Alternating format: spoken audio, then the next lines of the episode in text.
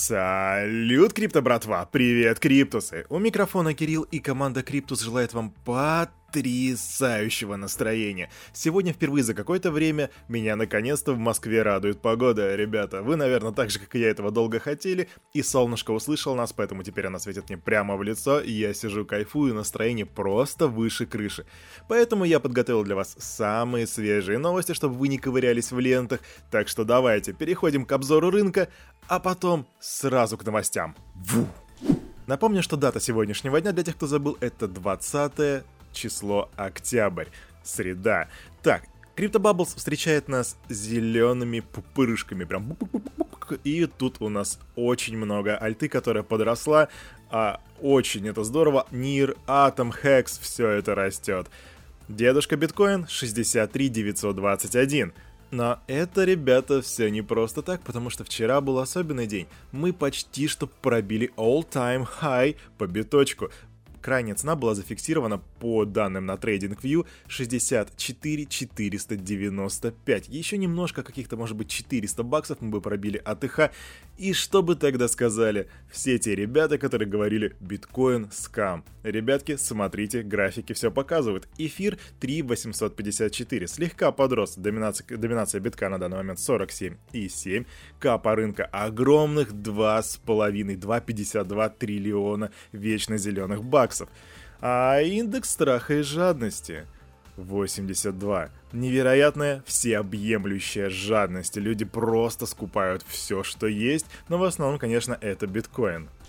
Ну а раз биткоин растет, значит есть смысл поговорить о нашей любимой теме, о которой мы говорим уже третий, возможно даже четвертый день подряд. Это ETF, да, на Нью-Йоркской фондовой бирже под тикером BITO или просто BITO начал торговаться ETF на базе Bitcoin Futures от компании ProShares. И на фоне открытия торгов по этому активу биткоин просто моментально взлетел, и вот мы сейчас видели то, о чем я говорил в самом начале выпуска, 64 а, 495. И, возможно, мы даже увидим, что будет дальше расти. Я не знаю, на самом деле, как рынок отреагирует, потому что разные эксперты говорили, что все будет по-разному. Кто-то говорил, что будет падение, кто-то говорил, что будет рост. Я персонально думал, что будет падение падения. Ну, вполне, наверное, логично, по моему мнению.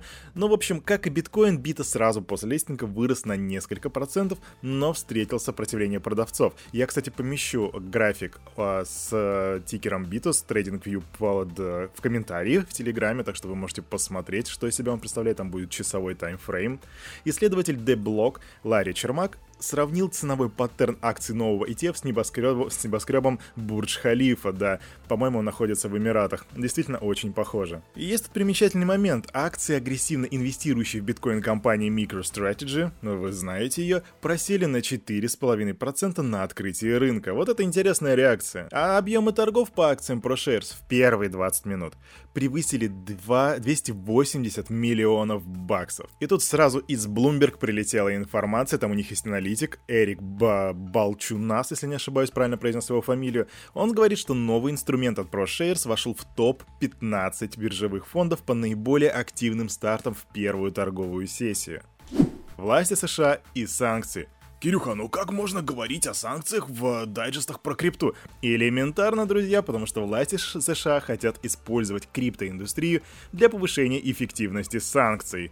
Фу, и как же так? А все очень просто. 18 октября, позавчера, казначей, казначейство США опубликовало обзор санкций за 2021 год. В документе указано, что криптовалюты предоставляют, угро, представляют угрозу эффективности санкций, используются для уклонения от них, поэтому необходимо взаимодействовать с криптосообществом, и вот тут вот начинается самая интересная часть. Вот что говорится в документе.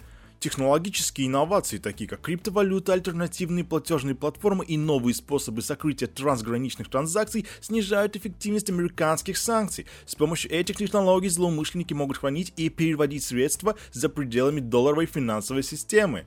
Несмотря на присущие криптовалютам риски, Минфин США считает, что существуют возможности для взаимодействия, а не борьбы с использованием криптовалют. То есть, анализируя все вышесказанное, они хотят примириться с, так сказать, с криптосообществом, найти компромисс. То есть не просто Китай, как просто кнопку бан, бан, бан, бан, бан. Нет. Они хотят взять, подумать и решить, что же здесь можно сделать так, чтобы был компромисс. Мы будем следить за этой ситуацией. А о Китае мы поговорим еще чуть-чуть попозже, там есть что сказать.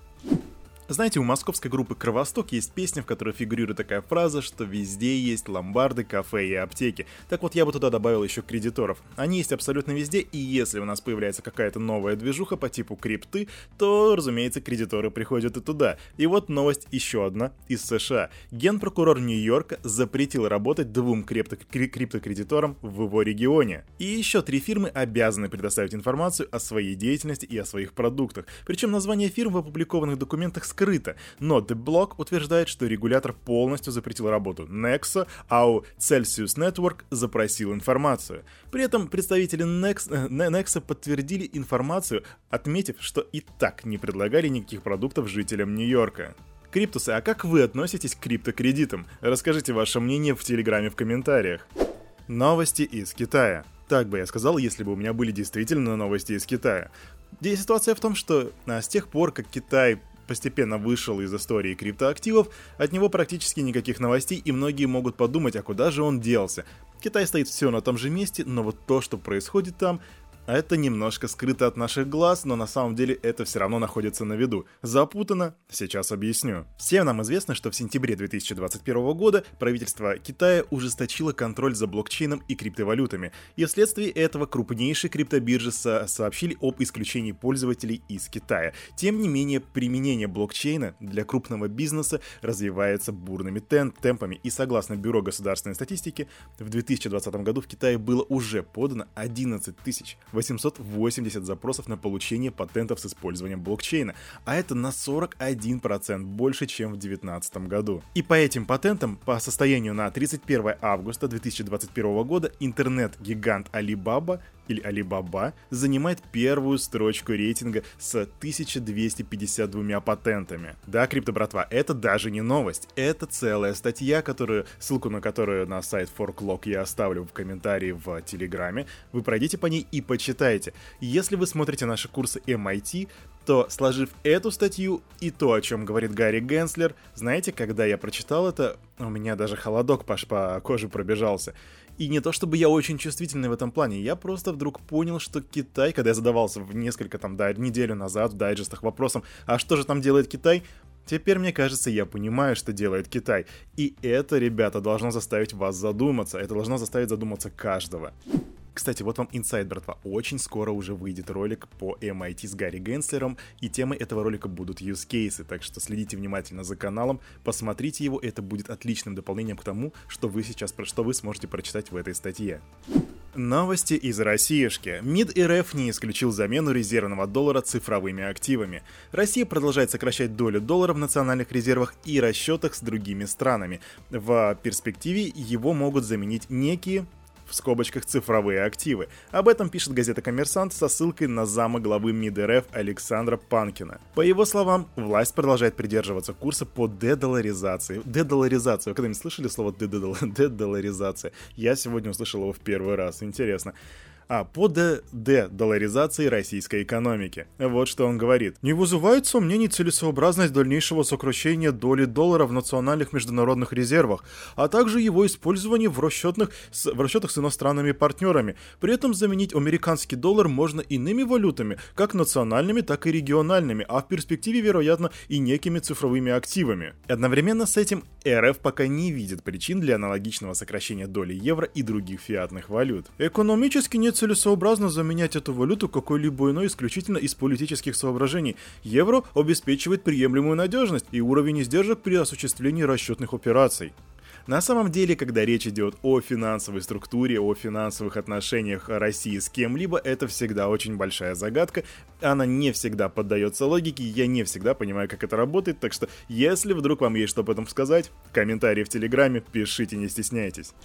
В Украине запустят базовый обучающий курс по блокчейну и криптовалютам. В рамках этой программы студентам расскажут об истории криптовалют и других виртуальных активах, основах технологий блокчейн, смарт-контрактов, NFT, D-Apps, основах работы криптовалютных кошельков и обозревателей блоков и особенностях регулирования виртуальных активов. Также в этом курсе еще предусмотрена практическая часть. Там они будут устанавливать криптокошелек, принимать, отправлять, обменивать, покупать и продавать криптовалюты крипту, а также они будут анализировать транзакции.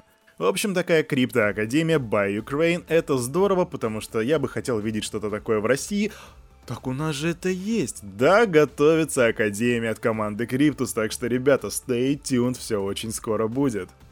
А на этом, на это утро у меня все. У микрофона был Кирилл, команда Криптус желает вам потрясающего настроения на весь оставшийся день. И помните, все, что здесь было сказано, это не финансовый совет и не финансовая рекомендация. Делайте собственные ресерчи, развивайте финансовую грамотность, прокачивайте критическое мышление.